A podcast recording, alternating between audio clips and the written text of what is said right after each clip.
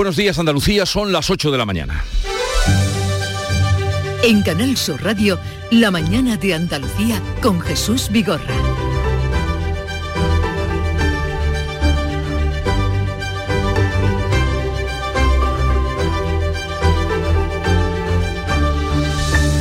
Hoy nos hemos despertado en Andalucía con un nuevo crimen machista. La Policía Nacional ha encontrado la pasada noche el cadáver de una mujer entre unos juncos en el río Guadalquivir, a la altura del barrio de San Jerónimo de Sevilla. Llevaba desaparecida desde la Navidad. El grupo de homicidios habría estrechado el cerco sobre su expareja, un hombre de 50 años, que ante las evidencias inculpatorias ha terminado confesando y ha indicado el lugar donde se deshizo del cuerpo. El arrestado tiene antecedentes por malos tratos y habría matado a su mujer que se llamaba Virginia al comunicarle esta que quería romper la relación. Una vez más se repite la historia. Y de la actualidad política, pues no decae después de la intensidad de las elecciones del domingo. Al contrario, el Partido Popular Nacional hace suya la estrategia andaluza y habla de construir la mayoría social para ser el partido del pueblo con destino Moncloa. Mientras el PSOE pisa el acelerador, Pedro Sánchez convoca dos consejos de ministros esta semana, retoma las relaciones hoy con el gobierno catalán y propone la tramitación de la ley de la memoria democrática. Y el verano no ha hecho más que comenzar, será caldeado, eso sí, aunque el notable descenso de las temperaturas trate de despistarnos. Solo 23 grados es la máxima que dan hoy en Cádiz y en Huelva. La mañana de Andalucía. Social Energy. La revolución solar ha llegado a Andalucía para ofrecerte la información del tiempo. Hoy esperamos cielos poco nubosos, aumentando a nubosos en la mitad occidental y sin descartar precipitaciones débiles y ocasionales. El viento de componente oeste flojo en el interior y ocasionalmente fuerte en el litoral mediterráneo. Bajan las temperaturas máximas y también descenso de las mínimas en la mitad oriental y en la vertiente mediterránea. Celebra el Día Mundial del Medio Ambiente con Social Energy. Únete a más de 3.000 clientes satisfechos con nuestras soluciones fotovoltaicas. Realizamos un estudio gratuito para ahorrar hasta un 70% de tu factura eléctrica y te regalamos un cheque de 200 euros en Amazon. Pide tu cita en el 955 44 11 11 o socialenergy.es y aprovecha las subvenciones disponibles. La revolución solar es Social Energy.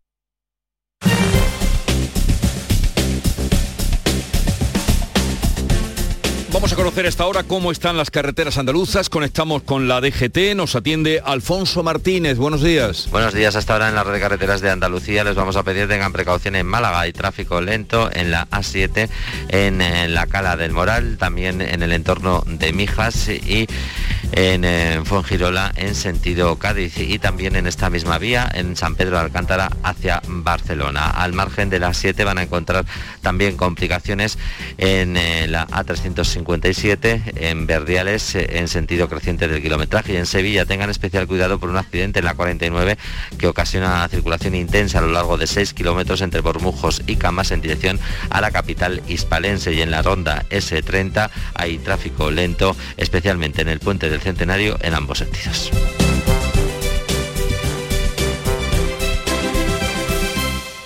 Dicen que San Juan nunca fue de días, que siempre fue de noches, de noches cortas y alegres, de noches en las que la magia vuelve. Cuando el cuponazo de la 11 se alinea con San Juan, crece la ilusión. Podrás ganar 9 millones de euros con el cuponazo y 15 millones con el cuponazo XXL. Y además, si entras en cuponespecial.es, podrás conseguir cientos de experiencias y tarjetas regalo. Con el cuponazo San Juan de la 11, vuelve la magia. Bases depositadas ante notario. A todos los que jugáis a la 11, bien jugado. Juega responsablemente y solo si eres mayor de edad. En Canal Sur Radio, la mañana de Andalucía con Jesús Bigorra. Noticias. Como les contábamos, nos hemos despertado hoy en Andalucía con un nuevo crimen machista. La policía ha detenido en Sevilla a un hombre por matar a su expareja, cuyo cadáver ha sido localizado esta noche escondido entre juncos junto al río Guadalquivir. Pilar González. Ante la desaparición de la mujer en las pasadas Navidades, el grupo de homicidios de la Policía Nacional abrió una investigación y ha ido estrechando el cerco sobre su pareja, un individuo de 50 años que ante las evidencias inculpatorias ha terminado confesando también el lugar donde se deshizo del cuerpo. Unos juncos en el río Guadalquivir, a la altura del barrio de San Jerónimo, a las afueras de la capital. Hasta allí se han desplazado los agentes con el detenido y han localizado el cadáver oculto entre cañaverales. El arrestado además tiene antecedentes por malos tratos y habría matado a su mujer, Virginia, de 50 años, cuando ésta le comunicó que quería romper, acabar con la relación. Por el estado en el que se encuentra el cuerpo, la identificación sigue pendiente y el crimen se habría cometido en Nochebuena. Y en Punta Umbría, en Huelva, también se ha abierto una investigación por un tiroteo en el que ha fallecido un hombre y otro ha resultado herido. Sonia Vela. Los vecinos del Rincón, un núcleo de Punta Umbría, avisaban la pasada tarde a los servicios de emergencia de que se estaba produciendo un tiroteo. Cuando los agentes llegaron encontraron a una víctima mortal, un hombre con varios disparos y a otro varón herido también por arma de fuego. Este de 42 años fue trasladado al hospital Juan Ramón Jiménez. La policía judicial está investigando el suceso. Vamos ahora con la crónica política. Pues Juanma Moreno se convierte en el nuevo referente territorial en el Partido Popular tras conseguir una histórica mayoría absoluta en Andalucía el pasado domingo. Núñez Feijó le pone como un ejemplo a seguir. Carmen Rodríguez Garzón. Aclamado por sus compañeros de partido en la Junta Directiva Nacional del PP celebrada este martes, Juanma Moreno ha asegurado que va a gestionar la victoria en las elecciones del domingo desde la responsabilidad y la cercanía a la sociedad. El líder del PP andaluz, presidente electo, ha defendido una receta de moderación y centralidad que ha ofrecido a Feijó para ponerla al servicio de España. Este partido está construyendo mayorías. Este partido está construyendo mayorías sociales. Creo, presidente, que vamos a conseguir grandes cosas en España. Andalucía necesita otro gobierno en España. Necesita otro presidente. Necesita otra forma de entender la política. Necesita otro estilo Fijo en su intervención ha defendido que la de Moreno es la política cabal que quieren los españoles, la que debe marcar el camino hacia la Moncloa frente a la vieja política que ahora representan, decía el líder del PP, los populismos. Un millón y medio de votos del Partido Popular de Andalucía, del gobierno de Juanma Moreno, es un aval a la política cabal del presidente Juanma Moreno. Pues el resultado de las elecciones andaluzas también ha estado presente en la rueda de prensa posterior al Consejo de Ministros. La portavoz del Ejecutivo presumía de que el Gobierno está en plena forma. Sí, Isabel Rodríguez ha querido subrayar que la cita del 19J eran unas elecciones autonómicas en Andalucía y que al Gobierno central se le va a valorar cuando llegue el momento, es decir, a finales del año que viene. Yo creo que este gobierno no muestra una eh, actitud eh, de agotamiento, sino todo lo contrario. También hablaba sobre las elecciones. La vicepresidenta segunda Yolanda Díaz decía estar triste por los resultados de las elecciones del domingo, aunque ha advertido de que la intención del gobierno es seguir aprobando leyes hasta agotar la legislatura. Insistía en que lo mejor está por venir. Las políticas de la derecha, eh, más allá de lo discursivo, van en dirección opuesta a lo que eh, las personas necesitan en este momento. Aliados del gobierno como Esquerra Republicana Más País le exigen que no caiga en la tentación de virar hacia la derecha, así lo planteaba Gabriel Rufián. Si ahora Sánchez empieza a hacer de Fijó o de Moreno Bonilla, del yerno o del cuñado perfecto, moderado y de derechas, se equivoca. Y seguimos hablando de los efectos de las elecciones andaluzas del domingo, porque en Ciudadanos se habla ya abiertamente de refundación tras perder su último gobierno y desaparecer del Parlamento andaluz. Edmundo Val reconoce que la marca está quemada y que hay que poner el partido patas arriba. Somos muy conscientes de los problemas que tiene nuestra marca, que nuestra marca está muy quemada. Lo que vamos a hacer es eh, poner patas arriba el partido, cuestionárnoslo todo el documento político, las fuentes de nuestro pensamiento político, pero vamos a seguir siendo el Partido Liberal Español. Y desde Vox, Iván Espinosa de los Monteros reconoce que los resultados en Andalucía no han sido los esperados, pero defiende la fortaleza de su formación. Si de verdad algunos creen que crecer el 25%, que sí, que es menos de lo que pensábamos, es una mala noche, ya le digo que nos quedan muy buenas noches electorales por delante, porque Vox tiene un futuro, creo que brillante, en el que creo que cada vez más españoles eh, coinciden. Entonces, más allá de eso, mm, cada uno puede interpretar como quiera, pero los muertos que matan en algunos medios están muy vivos. Valoraciones que se producen en el Congreso, a donde acude hoy a las 9 de la mañana Pedro Sánchez a la sesión de control. Será su primera comparecencia desde las elecciones andaluzas del domingo. Y es de prever que ahí también se noten los efectos de las elecciones andaluzas. Bien, por el este, dimite la vicepresidenta valenciana Mónica Oltra tras su imputación por encubrir supuestamente los abusos sexuales de su exmarido sobre una menor tutelada. Aunque la portavoz de Compromís había rechazado en los últimos días renunciar al cargo, se había resistido de ahora un paso atrás tras las presiones del presidente Chimo Puig a su formación para relevarla y no tener que destituirla. En una comparecencia este martes en la que se mostraba muy afectada, asegurado que dimite porque no quiere perjudicar al gobierno de coalición. Estoy haciéndoles pública una dimisión provocada por una de las mayores infamias que se producen en este país. Me cuesta esta decisión sobre todo porque ganan los malos, ganan los malos pues eh, más dimisiones, la de, los, de, dos eh, de los secretarios de Estado del Ministerio de Inclusión y Seguridad Social en menos de 24 horas, los dos cargos más importantes tras el ministro Escriba. En concreto, han dejado su cargo el secretario de Estado de Seguridad Social, Israel Arroyo, y el de Migraciones, Jesús Perea. Pero en total son cinco las bajas que se han producido en este ministerio desde que comenzó la legislatura. Algunas fuentes apuntan a la falta de entendimiento con el ministro pero es algo que han negado desde el propio Ministerio. Y el próximo sábado el Consejo de Ministros se va a reunir de forma extraordinaria para aprobar y dar cuenta del nuevo plan anticrisis. Un plan que prevé prorrogar algunas de las medidas puestas en marcha por el Ejecutivo para paliar los efectos económicos de la guerra de Ucrania, como es el descuento de 20 céntimos por litro de combustible que todavía está en vigor. Según han avanzado algunos de los miembros de Podemos en el Gobierno, se estarían planteando otras medidas, como por ejemplo eh, elevar ese descuento y además eh, otorgarlo gradualmente según el nivel de renta. También incrementar la tasa del impuesto sobre sociedades en 10 puntos a las grandes empresas energéticas, incentivar el transporte público con reducciones del 50% en el abono o un cheque, un beneficio de un cheque de 300 euros a las personas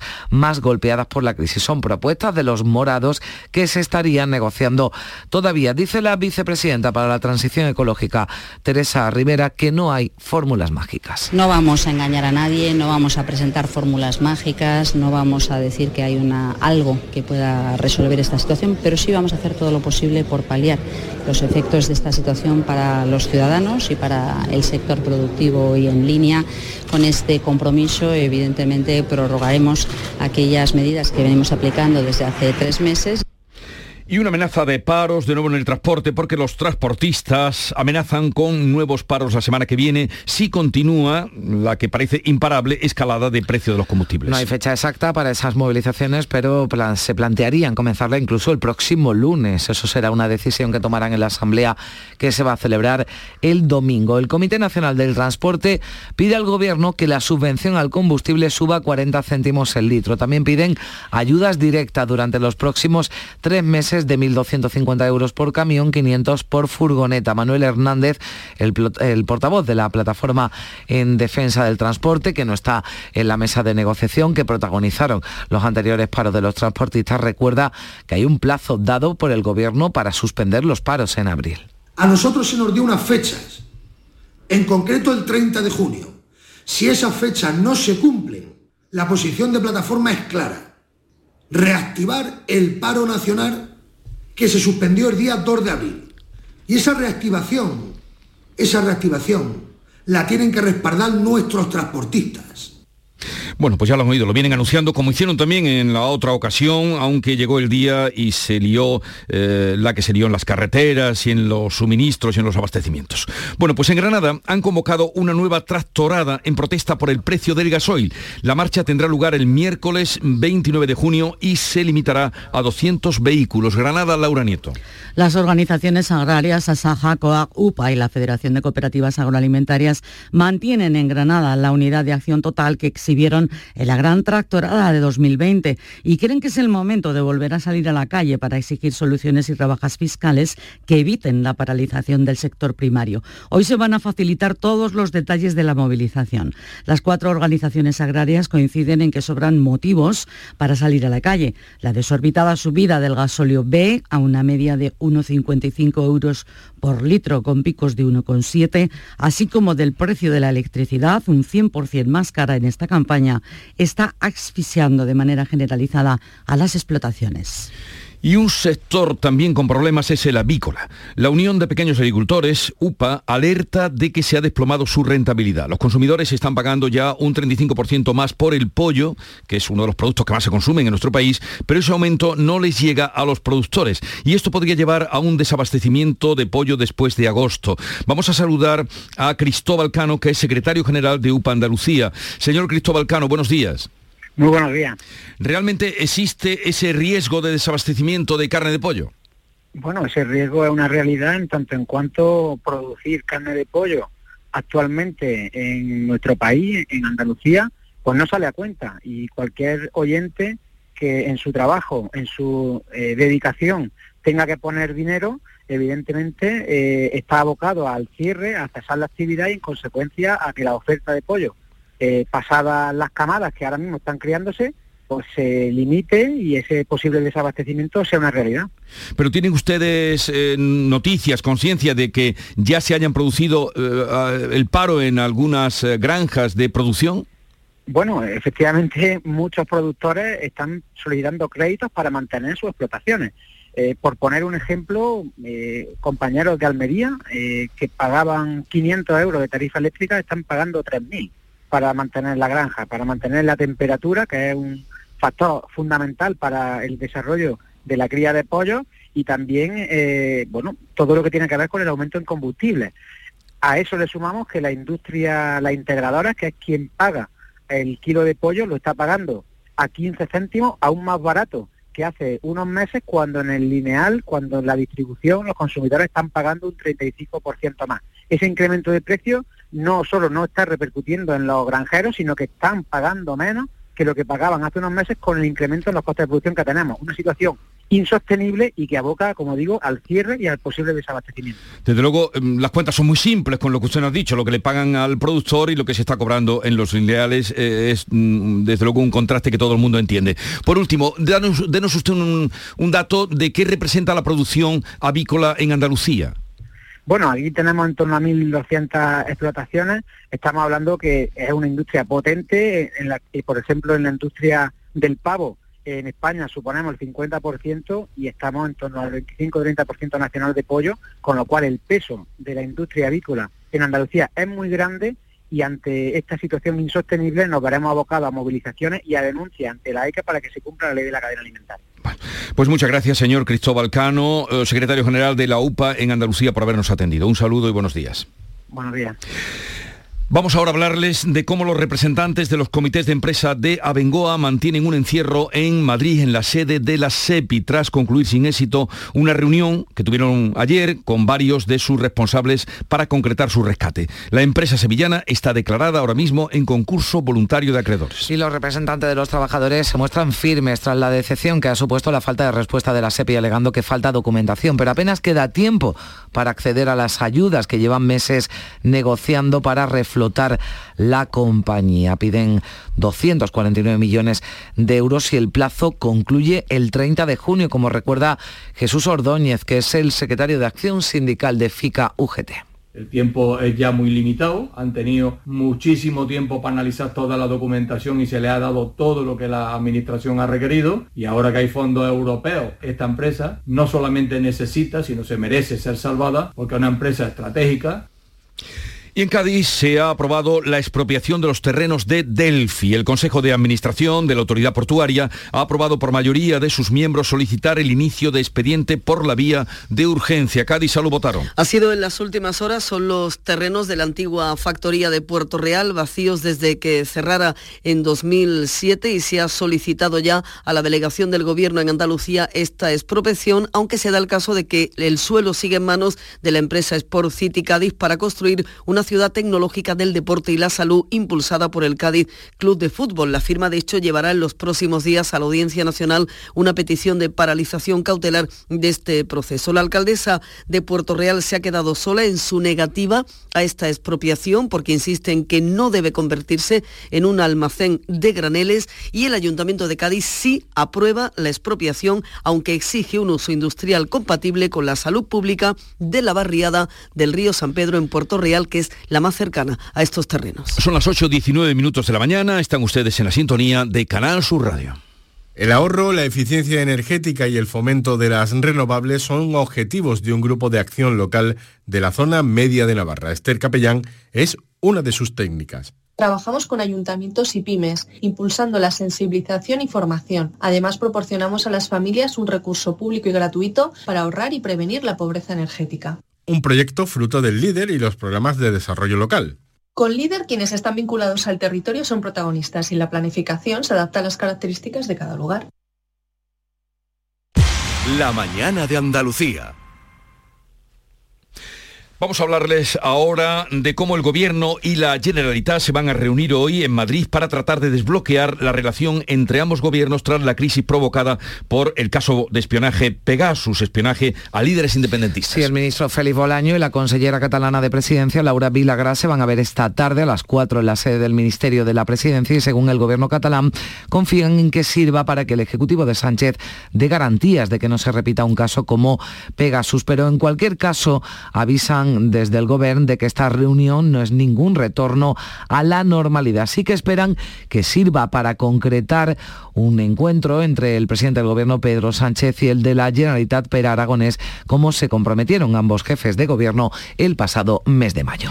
Y mientras tanto, el uso de las lenguas cooficiales en el Congreso de los Diputados tendrá que esperar. La Cámara lo ha rechazado, no sin polémica, con los votos de PSOE, PP, Vox y Ciudadanos. Sí, porque el Congreso debatía este martes una propuesta de nacionalistas vascos y catalanes para reformar el reglamento de la Cámara con el objetivo de que los diputados tengan el derecho de intervenir en las sesiones del Pleno y en las comisiones en cualquiera de las lenguas oficiales con traducción simultánea. Pues bien, durante el debate, el vicepresidente del Congreso tuvo que expulsar a tres diputados, uno de Esquerra, otro de Junts per Cataluña y otro del Bloque Nacionalista Galego, por utilizar el gallego y el catalán en el atril. Este era el momento en el que Alfonso Rodríguez Gómez de Celis expulsaba a la parlamentaria republicana Dolos Basa. Y le advierto que si hay una tercera ocasión le tengo que retirar la palabra y tendría que abandonar la intervención. Le ruego que continúe en castellano, si no le importa. Por favor. Perquè es parli en català en aquesta cambra. Le llamo tercera vez al orden, por tanto, así que por favor abandone la, la vitrina, por favor. Eso y mucha más algarabía que hubo allí. Bueno, la Consejería de Salud ha actualizado los datos de la COVID-19 en Andalucía, donde desde el viernes se ha producido un repunte en los principales indicadores de la pandemia. Sí, hablamos de 4.031 nuevos casos de COVID, 1.107 más que los contabilizados hace cuatro días. Los fallecidos han sido 33 frente a los 18 del informe anterior. La tasa de incidencia acumulada en mayores de 60 años ha crecido 13 puntos en Andalucía y se sitúa en 200 62 casos por cada 100.000 habitantes. En los hospitales ha aumentado en 38 el número de pacientes con COVID que vuelve a superar el medio millar. Actualmente hay 518 personas ingresadas. En el conjunto de España, el Ministerio de Sanidad, con los datos aportados por las comunidades autónomas, informaba también, como hace cada martes, de los nuevos casos. Fueron 50.200 desde el pasado viernes y casi la mitad se han registrado entre mayores de 60 años. Sube también la tasa de incidencia en todo el país,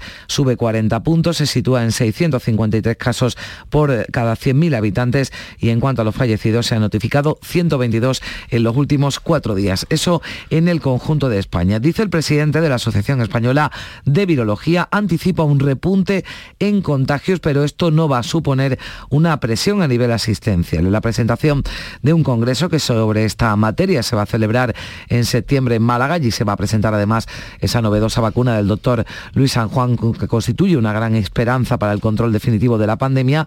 La última variante Omicron, decía Albert Bosch, el presidente de la Sociedad Española de Virología, la última variante está escapando mejor al efecto de la vacuna, aunque no resulta tan virulenta como cepas anteriores. Y por eso se mantiene un nivel alto de nuevos positivos. Yo anticipo que va a haber un repunte en el nombre de casos. Aunque, repito, espero que esto no, no implique una, una, presión a nivel hospitalario. Las, las infecciones anteriores a Omicron generan una respuesta inmune que no frena necesariamente Omicron BA5.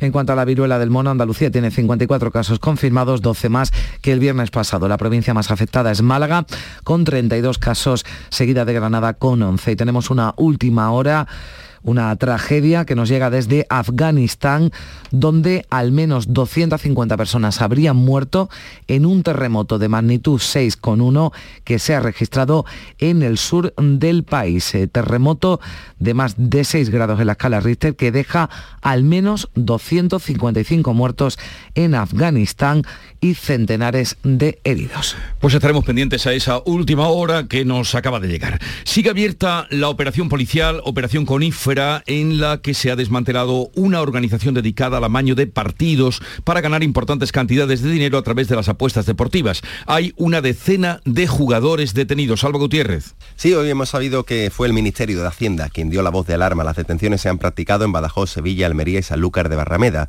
Hay al menos dos detenidos del Atlético Sanluqueño. El club dice que en principio no ha sido investigado. Según la policía, los miembros de la trama aprovechaban vínculos de amistad o profesionales con futbolistas de ambas categorías para convencerlos de que amañaran los marcadores de sus equipos a cambio de dinero en metálico. Con el resultado ya prefijado, el grupo realizaba pronósticos con los que multiplicaba varias veces las cantidades apostadas. El fraude se habría producido a lo largo de toda la temporada y afecta mayoritariamente a clubes de Andalucía. Y en Córdoba, casi un año después, la Guardia Civil ha identificado a dos personas relacionadas con el incendio del paraje del puerto del Calatraveño, que ocurrió en agosto del año pasado en Alcaracejos y que arrasó 600 hectáreas. Ana López. Dos personas están siendo investigadas por negligencia en el mantenimiento de la línea eléctrica, lo que podría dar lugar a un posible ilícito penal por imprudencia. Se trata del titular de la línea y del administrador de la empresa responsable de su mantenimiento. El fuego se habría originado, según las pesquisas de la Guardia Civil, por fricción de tres cables desnudos con las ramas de la copa de un árbol, eh, que debería haber guardado una distancia mínima de dos metros con el tendido eléctrico según la legislación. Las diligencias de la Guardia Civil han sido puestas a disposición del juzgado de primera instancia e instrucción número uno de Pozo Blanco. En Navarra, los focos del fuego que aún quedan activos se van a quedar estabilizados hoy. Sí, así lo espera el gobierno foral, que ya ha rebajado la alerta al nivel de preemergencia. El incendio de Gallipienzo, el más virulento, también se ha aplacado y ahí se concentra esta noche el grueso, se concentraba esta noche el grueso de los medios antiincendios. Aún quedan 90 vecinos evacuados de cuatro aldeas, se han quemado 10.000 hectáreas y en Castilla y León crece y crece el enfado por la gestión de las autoridades en el fuego de la Sierra de la Culebra en Zamora que ha calcinado más de 30.000 hectáreas. Los bomberos forestales se van a concentrar hoy en Valladolid ante las Cortes. Este martes lo han hecho cerca de 10.000 personas en las calles de Zamora. Creen que se podría haber evitado. Que actúen con la máxima celeridad posible y que estén pendientes de, la comarca, que no la dejen abandonada. Estamos olvidados los pueblos cada vez a menos y nadie hace nada por, por ello ni nada. Toda la sierra se ha quemado y ahora pues ya no hay solución. Pues lo que se pide es que haya un operativo todo el año. No podemos estar a 40 grados y estar con, con nivel medio. Hay que estar en nivel extremo de alerta y tener el operativo al 100%. Tras eh, la sesión de control al gobierno en el Congreso, Pedro Sánchez se va a desplazar a Sierra de la Culebra para conocer de primera mano los daños. Pues Pedro Sánchez ha hablado por teléfono esta noche con Joe Biden sobre los preparativos de la cumbre de la OTAN que como saben se va a celebrar en Madrid el día 29 y 30 de junio, o sea, la próxima semana. Sí, la llamada ha sido a iniciativa del presidente estadounidense que ha agradecido a España la organización del encuentro en el que va a participar por videoconferencia Volodymyr Zelensky, el presidente ucraniano. También Biden ha dado las gracias por la respuesta española a la guerra, la entrega de ayuda humanitaria y de armamento. Biden va a viajar el sábado a Alemania. Allí va a participar en la cumbre del G7 que empieza el domingo y el martes ya estará en la capital de España para participar en la cumbre de la Alianza Atlántica. El presidente del gobierno, también lo conocíamos, conversaba ayer también con Volodymyr Zelensky. Sánchez le transmitía el apoyo de nuestro país a la concesión del estatuto de candidato a la Unión Europea para Ucrania en un momento que considera histórico. España está a vuestro lado, le dijo desde su cuenta de Twitter. Zelensky agradecía ese respaldo tras la conversación mantenida con Sánchez en la que también se habló de la cumbre de la OTAN y de la seguridad alimentaria. Y vamos a recordarles que al menos 280 muertos se han producido por un terremoto eh, de 6,1 en Afganistán. Sí, está informando hasta ahora la agencia de noticias oficial del país eh, de Afganistán, este terremoto, intenso terremoto de más de 6 grados de magnitud que ha sacudido todo el país, también se ha dejado sentir en Pakistán.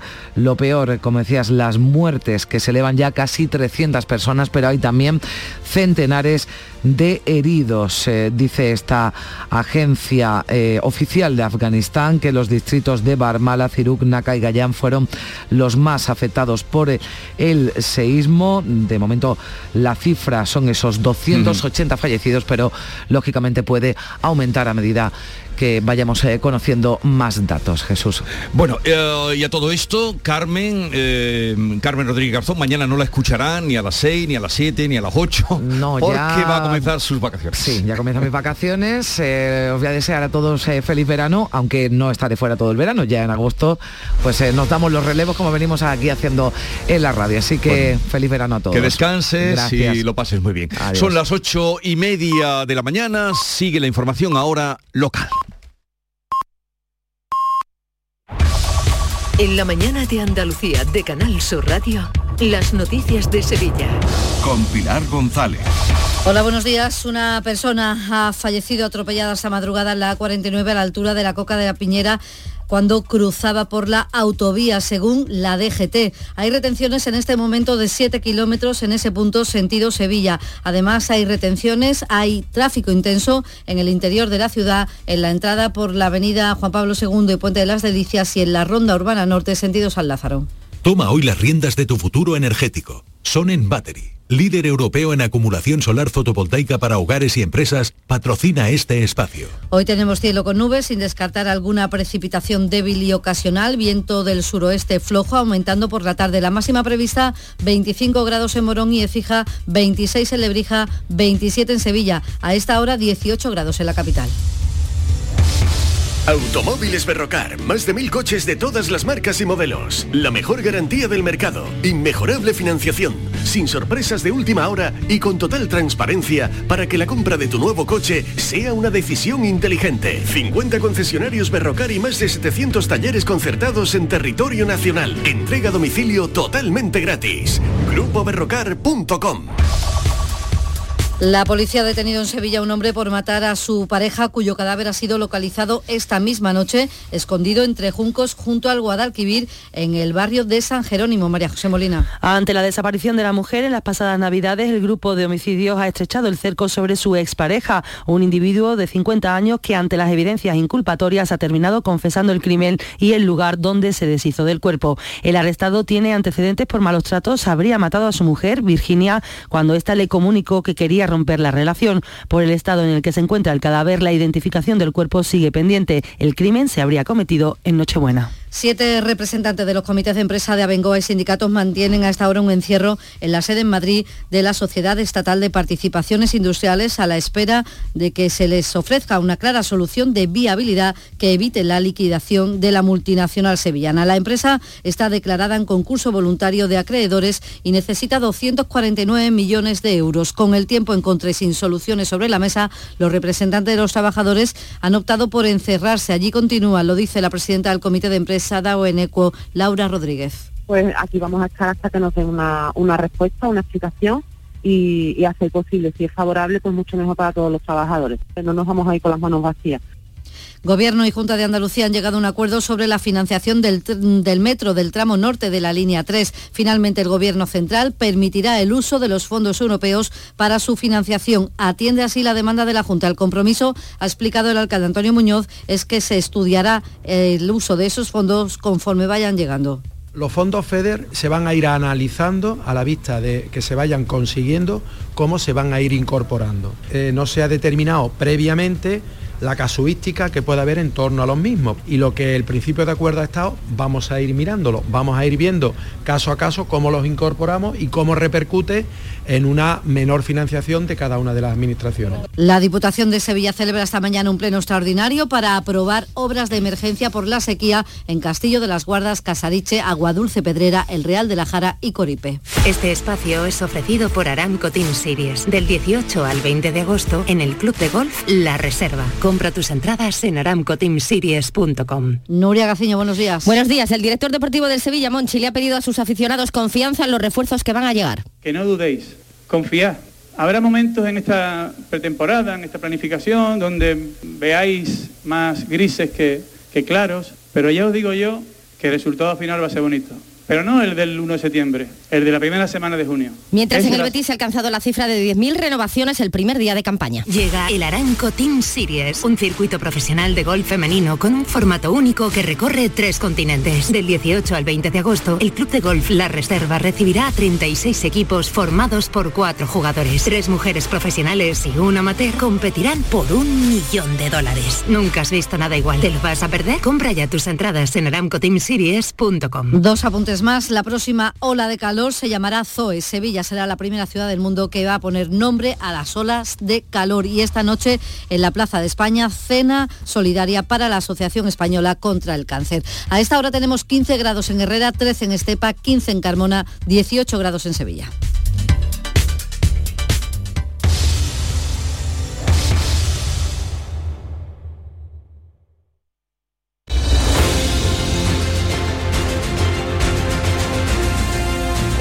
35 minutos de la mañana, es la mañana de Andalucía en Canal Sur Radio y en un momento abrimos conversación de actualidad sobre los temas que les venimos contando hoy con África Mateo, Antonio Suárez Candilejo y Alberto García Reyes.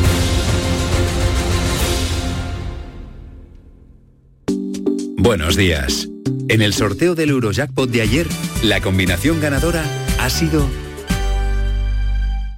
6, 10, 17, 29 y 49. Soles 2 y 5.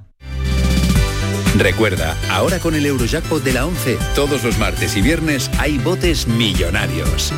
Disfruta del día. Y ya sabes, a todos los que jugáis a la 11, bien jugado. ¿Por qué Agua Sierra Cazorla es única? El equilibrio de su manantial es único, el más ligero en sodio, la idónea para la tensión arterial, más rica en magnesio, calcio y bicarbonato. Y ahora Agua Sierra Cazorla con los refrescos saludables de verdad, sin azúcar y sin gas, más naranja y limón. Agua Sierra Cazorla, la única en calidad certificada. Mano de santo limpia la ropa, mano de santo limpiar salón, mano de santo y en la cocina, en el coche, en el watercloak, mano de santo para el hotel, mano de santo para el taller, mano de santo te cuida, mano de santo te alegra la vida, mano de santo, mano de santo, ponte a bailar y no limpies tanto, mano de santo, mano de santo, ponte a bailar y no limpies tanto. Seguramente el mejor desengrasante del mundo. Pruébalo. Recuperar tu pelo está mucho más a tu alcance de lo que puedas imaginar. En Clínicas Beyman ponemos a tu disposición especialistas de primer nivel en microinjerto. Prestigiosos doctores y un magnífico equipo de técnicos harán que recuperes tu pelo de una forma sencilla, indolora y lo más importante, con resultados garantizados. Beyman Capilar, con la seguridad de Clínicas Beyman. En Canal Sur Radio, por tu salud, responde siempre a tus dudas. ¿Se imaginan un trasplante en casa? Es algo que ya está ocurriendo. El Hospital Regional de Málaga ha superado 100 de estos trasplantes de médula ósea dentro del programa EDO de hospitalización domiciliaria. Profesionales de la unidad de hematología nos acompañan para contarnos el proceso junto con pacientes en directo y naturalmente con tus experiencias y preguntas. Envíanos tus consultas desde ya en una nota de voz al 616-135-135. Por tu salud, desde las 6 de la tarde con Enrique Jesús Moreno. Quédate en Canal Sur Radio, la radio de Andalucía.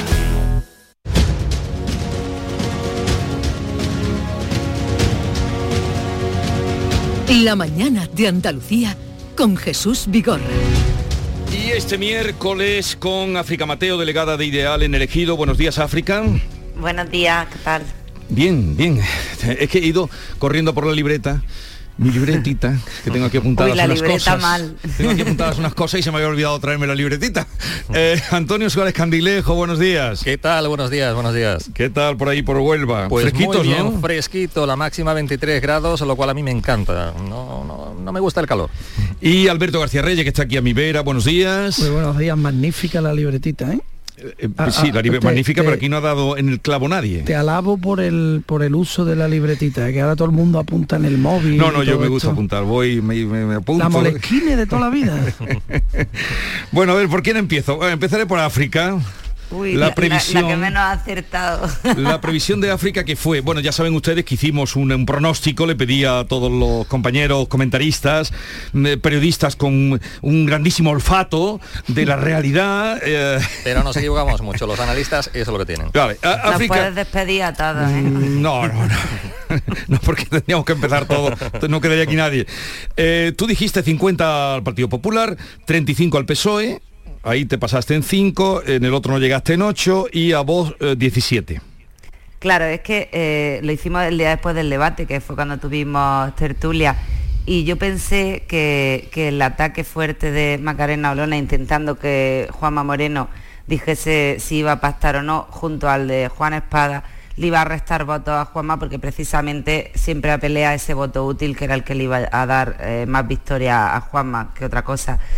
Y bueno, no, al final la gente confió porque tampoco Espada estuvo firme y, efectivamente todo ese voto útil es el que le ha dado una mayoría. Vale, vale, no, está muy bien argumentado, pero no has dado ni una. O sea que muy bien argumentado, pero no has dado ni una. Alberto García Reyes, eh, diste 50, coincidías en eso, una vez más coincidías con África. Una vez más coincidías con África. 50 al PP, 33 al PSOE y 18 a Vox. Sí, pegué un petardo.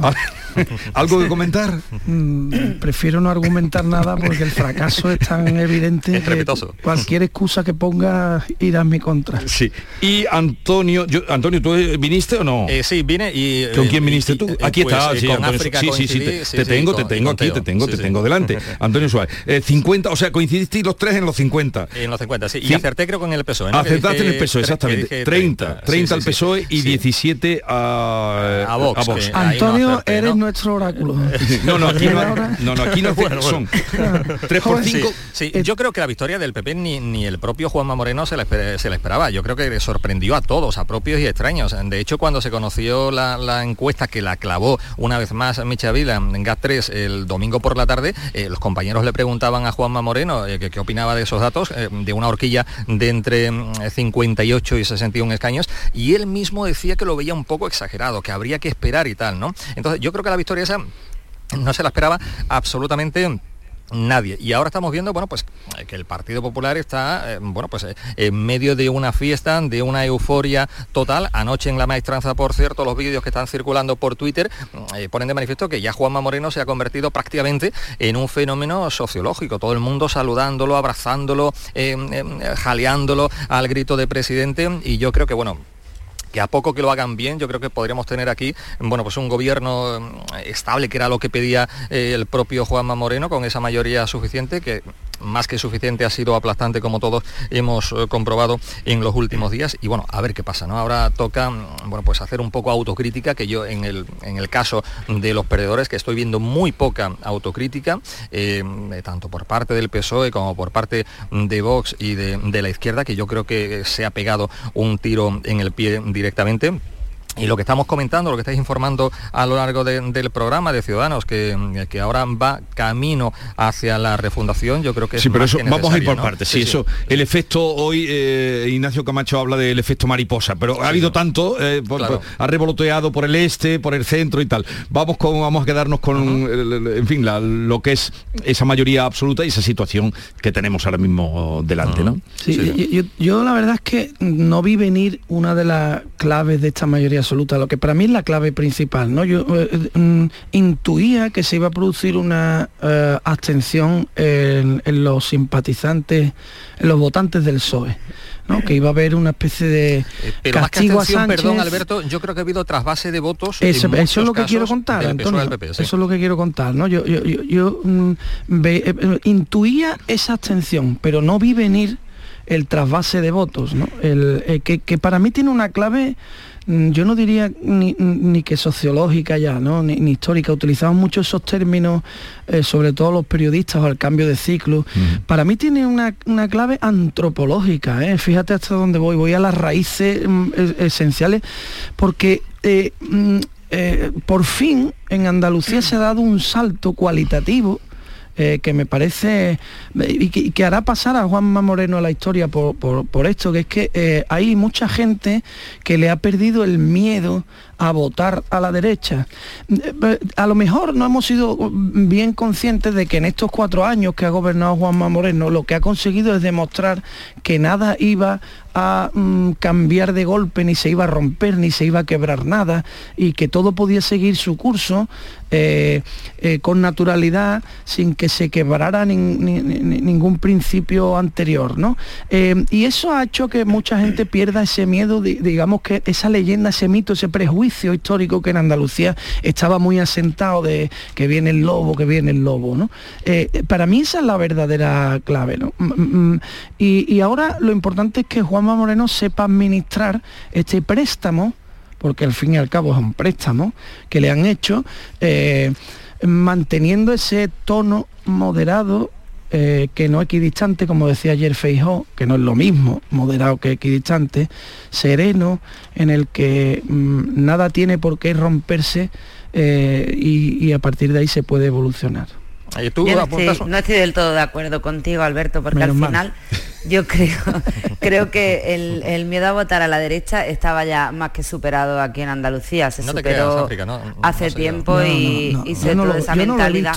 bueno, yo te voy a dar mi opinión, igual que tú has dado la tuya. Sí, claro. Yo creo que ha sido más en esta ocasión el miedo al populismo y a Vox lo que ha hecho que salga tan reforzado Juanma Moreno. Al final ha habido muchísima gente de, de izquierda y de izquierda, de izquierda extrema incluso de centro izquierda, que ha votado a Juanma porque han pensado que él era el único capaz de frenar a Vox.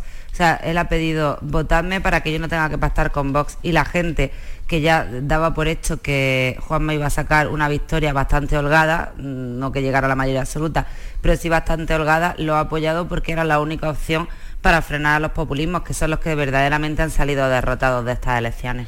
Yo creo que son dos, claves importantes, eh, pero también yo creo que en la victoria del Partido Popular ha pesado también mucho el voto de castigo que ha ido eh, directamente hacia Pedro Sánchez, pero en la cara de Juan Espada. ¿no? Eh, la carestía de la vida, todo lo que estamos sufriendo los españoles, el hecho de que una sandía ya es un artículo de lujo que, te vale 10 euros, casi lo mismo que una botella de, alguna bebida y tal, mm, yo creo que eso ha pesado mucho. La gente está muy cabreada, la gente quiere soluciones y claro, la gente necesita cambio, ¿no? Yo creo que hemos comenzado un poco el, lo que hemos dicho aquí. No, es cambio lo que aquí se ha No, no, cambio aquí no, pero, pero sí... cambio lo que había, digo, al Claro, no, exactamente, pero esto puede suponer el principio del cambio, el principio del fin del gobierno de Pedro Sánchez, ¿no? Yo creo que ha habido mucho cabreo, eh, yo conozco muchísima gente, incluso concejales que han sido años anteriores del PSOE, que han votado abiertamente a, a Juanma Moreno, ¿no? Por eso digo que eh, la gente está muy cabreada y yo creo que eh, Juan Espadas ha sufrido ese voto de castigo que él mismo reconoce eh, también con, en voz baja de momento, ¿no? Y después también, bueno, ahora vemos que el gobierno central, Pedro Sánchez, bueno, pues eh, tiene prisas para, para ese Consejo de, Ministros Extraordinario del próximo sábado, eh, para anunciar no se sabe qué medidas para intentar hacer frente a la guerra de, Ucrania, con todo el tiempo que ha tenido estos meses, bueno, pues es ahora, me imagino que como cortina de humo, para tapar un poco la, la euforia del PP. Yo coincido sí con que África. Alberto. Ah, mira, vamos a coincidir. Yo, coincido en la clave, en la clave de Vox ¿no? que creo que ha tenido una estrategia pésima. El director de campaña de Vox, que es Álvaro, ha sido Álvaro Zancajo, me parece que no se ha enterado de absolutamente nada. Eh, primero presentando a Olona como eh, la, mayor andaluza de todos los tiempos, eh, salida del cuadro de Romero de Torres. Sí, sí, volvió a ponerse el mantón en la noche electoral, con el vestido de playa. Y en segundo lugar, con, con, ese mensaje, con ese mensaje que yo de verdad no sé en qué laboratorio se, inventó, porque no me lo explico, de que si te falta un solo escaño, no lo va, no te vamos a dejar mm, gobernar, ¿no? eso, qué locura es. porque eso era un, eso era un, una invitación a toda la gente moderada a votar a Juanma para evitar que, que, entrara a Vox, ¿no? Era que, que yo no sé ese, eh, eh, mm, que ese lema de dónde se lo han podido sacar, ¿no? Me parece un fracaso absoluto y, además lo, demuestra el resultado con respecto a las expectativas de las encuestas o a las generales, ¿eh? en las que Vox había sacado más en Andalucía, lo que quiere decir que Macarena Olona y la estrategia que le han hecho a Macarena Olona, las dos cosas, han estado votos a las expectativas que tenía que tenía la, marca. ¿no? Eso es una clave. Alberto, yo no conozco a, a Zancajos, pero la noche electoral dije que no, deberían de echarlo, sino pues que deberían de crucificarlo, porque empezaba, partía de, la mejor de las líneas de salida, del primer puesto, y, ha acabado fatal. O sea, ha, hecho ha conseguido el peor resultado que podía conseguir, aunque lo quieran negar desde el primero al último en Vox. Imaginaros, no es por, por hacer localismo, pero imaginaros lo que ha pasado en el Ejido, donde ellos era la plaza en la que más apuestas tenían, de hecho vino a Bascal, vinieron todos los líderes y se han estado recorriendo elegido en todas las elecciones porque era su bastión. En la última elección andaluza, el único municipio que puso en verde Vox en toda Andalucía fue, fue elegido precisamente. Y fijaros lo que ha pasado, no solo no han subido, sino que es que han perdido 300 votos. Pero a lo mejor porque teníais ahí experiencia de gobierno de Vox también. Sí, exactamente, porque habían estado dos años en coalición con el PP gobernando en el ayuntamiento. Entonces, al final lo que se demuestra es que el populismo no va a ningún sitio. O sea, tú tienes que tener un discurso, tienes que predicar y después tienes que dar trigo, porque la gente también quiere gestión y quiere que lo, que lo gobiernen bien. Y luego lo que decía Alberto, que era lo que coincido contigo en lo de los votos prestados, eh, ahora mismo son días de gloria, como ayer pusieron al entrar en la sede de, de Génova los populares para, para Juanma Moreno, por supuesto, y para todo el PP, pero es muy difícil gestionar eh, una victoria tan grande, lo han dicho, y es una realidad, porque al final cuentan con muchísimo voto prestado, que es mucho más crítico que, que el de sus votantes, o sea, al final toda la gente que le ha votado y que ha confiado en Juanma le va a exigir mucho porque son votantes que no son convencidos 100% de la marca PP ni de la marca Juanma Moreno. Eh, le ha convencido su discurso porque además el PSOE ha sido incapaz de canalizar la, mala campaña y, el mal pronóstico de Vox, porque al final eso era mucho más obvio que lo hubiese canalizado el PSOE, pero no ha sabido hacerlo, porque ni lo ha sabido hacer en campaña, ni antes ni después. Al final el PSOE lo que le ha dado es fuelle a Vox y lo ha hecho muy mal. El único que ha canalizado eso y que lo ha convertido en, retorno de votos ha sido Juanma Moreno, pero tendrá ahora que gestionar pensando mucho en todos esos votos prestados que tiene. Pero yo pienso que eso lo tiene presente el presidente de la Junta. De hecho, Juan Moreno está, bueno, eh, sí, eh, él dice que más que euforia, eh, lo que le supone todo este, este apoyo, este respaldo, es una carga importante de responsabilidad. Y con lo que decís en torno a Vox, yo creo que efectivamente la campaña ha fracasado, se mire como se mire. Yo no sé qué va a hacer ahora Macarena Olona, si la tendremos de vuelta a Madrid más pronto que tarde. Me da la impresión de que no va a estar mucho tiempo aquí y lo que sí se ha puesto de manifiesto, tanto quienes han dirigido la campaña de, ella como ella misma, es que no tienen ni idea de la realidad andaluza. Lo vimos tanto en los dos debates eh, que se emitieron como en el día a día. Y claro, eso el andaluz, los andaluces lo han captado totalmente. Es que no tomaron por tonto. Claro, claro, y eso algunos se han sentido incluso ofendidos, vamos. Yo también creo que la que, la, mm, el papel de Juan Espada ha sido muy malo, la verdad, que, y creo que es otra clave. Eh, mm, hay mucho voto de castigo al sanchismo, obviamente, y, eso es, eh, es una de las razones por las que Juanma Moreno ha conseguido esta mayoría absoluta. Pero, ¿Y tú no crees, Alberto, que han votado más en positivo la gente, más que en negativo? Yo creo que han mm, votado más en hay positivo a hay mucha gente es malo y además sí, África, pero hay mucha gente un, momentito que estaba Alberto hay mucha gente que creo que ha votado en, en, negativo pero por otro lado pero por otro lado creo que Juan Espadas tampoco ha sabido ha tenido capacidad para darse cuenta de eso. Es más, todavía no se ha dado cuenta.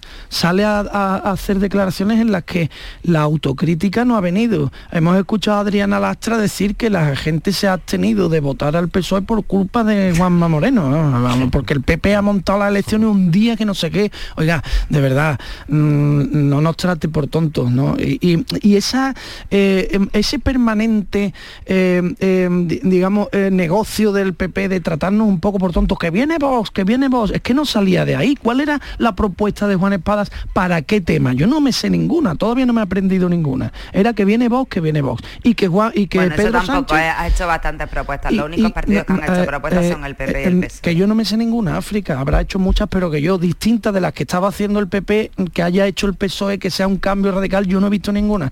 Era Vox, Vox, Vox, y por otro lado, mm, eso se arregló porque Pedro Sánchez ha puesto el dinero. Oiga, cada vez que nombraba a Pedro Sánchez, que es otra parte de la estrategia, por cierto, llevada por Miguel Ángel Vázquez, que ha conseguido que caigan, estando a su vera, ¿eh? como asesor directo, que caigan Chávez, Griñán, Susana Díaz y ahora Juan Espada, vaya fenómeno, ¿eh? Eh, vamos a, echarle también a cada uno su, grado de responsabilidad, ¿no? la estrategia de Miguel Ángel Vázquez era, mm, no, que Pedro Sánchez ha puesto el dinero. Mire usted, cada vez que usted nombra a Pedro Sánchez aquí, pierde un escaño. O sea, mm, mm, alguien le tenía que haber dicho cercano, yo, de verdad, sepárate un poco que te está quitando eh, espacio, ¿no? Y, todo eso, cuando han venido a darse cuenta, ya habían sido arrasados por su propia ola, ¿no? Es un fracaso estrepitoso, y así hay que decirlo, que tus votantes se vayan al otro lado. No es culpa del otro solo, es culpa tuya sobre todo. yo pienso que ha estado el PSOE un tanto... destacar algo, de, algo de la campaña que no, que no se ha destacado demasiado dos cuestiones. Una, que creo que ha sido un éxito el plantear por parte del PP una campaña en la que los, dos líderes principales, Feijó y Juanma, vayan por separado porque han podido llegar a más sitios, que eso me parece que es una novedad y que es esencial. Y luego también, sobre todo en la zona de Granada y Almería, que es donde más miedo tenía el PP a que Vox pegase un tiro más grande, se ha hecho muchísima campaña en la parte de la agricultura, porque son dos provincias que tienen muchísimo, en donde la agricultura tiene muchísimo peso.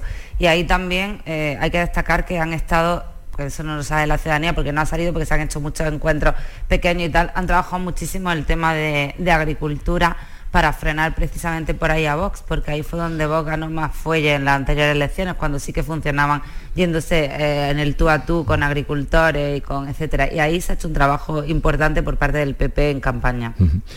Antonio. Sí, no, eh, yo pienso también que eh, efectivamente el PSOE ha tenido pues una campaña un tanto desastrosa, no solo por, mm, por el hecho de, apoyarse un poco en, Pedro Sánchez, que yo creo que eso, como decía eh, Alberto, más que beneficiarle, le perjudicaba. De hecho, al final ya de la campaña, yo creo que el propio Pedro Sánchez se, dio cuenta o se dieron cuenta en el PSOE andaluz del tema y algún que otro meeting que tenía prevista la, presencia del presidente, bueno, pues lo, lo quitaron de, de en medio. ¿no? Pero después veo muy poca autocrítica en el caso de Juan Espadas. Él dice que tuvo muy poco tiempo para darse a conocer, pero sin embargo salías a la calle y veías su imagen por todos lados, entrabas en cualquier digital y ahí estaba Juan Espadas. Yo creo que también tienen que hacérselo mirar y ver si el mensaje que han querido transmitir a la ciudadanía, eh, ¿por qué no ha llegado? ¿no? Porque yo pienso que, que bueno, pues que y ha sido un fracaso. Eh, no sirve lo del desconocimiento eh, porque ha sido alcalde de Sevilla y ha perdido de Sevilla. pero en la parte más oriental de Andalucía, yo creo que en Almería mucha gente en África no conocerá a Juan Espadas, ¿no? Sí, pero lo que dice África que, que donde ha sido